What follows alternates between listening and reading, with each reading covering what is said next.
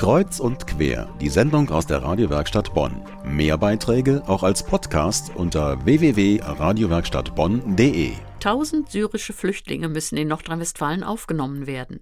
Und wir erleben hier in Bonn, wie schwierig es tatsächlich ist, passende Orte zu finden, wo man Flüchtlinge unterbringen kann. Es herrscht ja nicht gerade Wohnraumüberfluss in dieser Stadt. Auf der anderen Seite könnten noch viel mehr Flüchtlinge aufgenommen werden, wenn sich auch private Initiativen engagieren. So eine Initiative gibt es zum Beispiel in Düsseldorf. Netzwerk Syrienhilfe heißt sie. Die Idee kam von Guido Zernak. Er ist Pastoralreferent und wollte einem syrischstämmigen Düsseldorfer helfen, seine 27 Familienmitglieder nach Bonn zu holen. Und die Gemeinde hat hilfsbereit reagiert alle, die mit mir erstmal gesprochen haben. Ich habe natürlich gehört, dass einige sagen, was haben wir mit Syrien zu tun?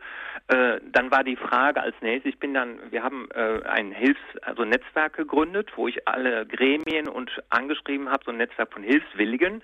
Und dann haben wir mal nach und nach geguckt, was wir denn machen müssen. Dann fragte jemand, sind das denn eigentlich Christen? habe ich gesagt, ich weiß es nicht. Ich habe nicht gefragt. Es sind Menschen in Not, denen müssen wir helfen. Und da haben natürlich dann schon auch einige gefragt, wieso helfen wir nicht Christen? Aber ich kann ja nicht äh, die Leute abweisen und sagen, du bist leider Moslem, äh, dir helfe ich jetzt nicht. Guido Zernak war das. Er hat es mit seiner Gemeinde wirklich geschafft, das Geld aufzubringen, um 27 Syrer nach Bonn zu holen. Christen und Nichtchristen. So geht's.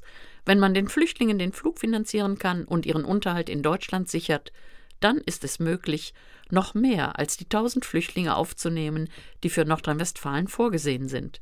Wie man sowas auf die Beine stellt, ist sehr spannend. Nachzulesen auf der Internetseite vom Netzwerk Syrienhilfe aus Düsseldorf.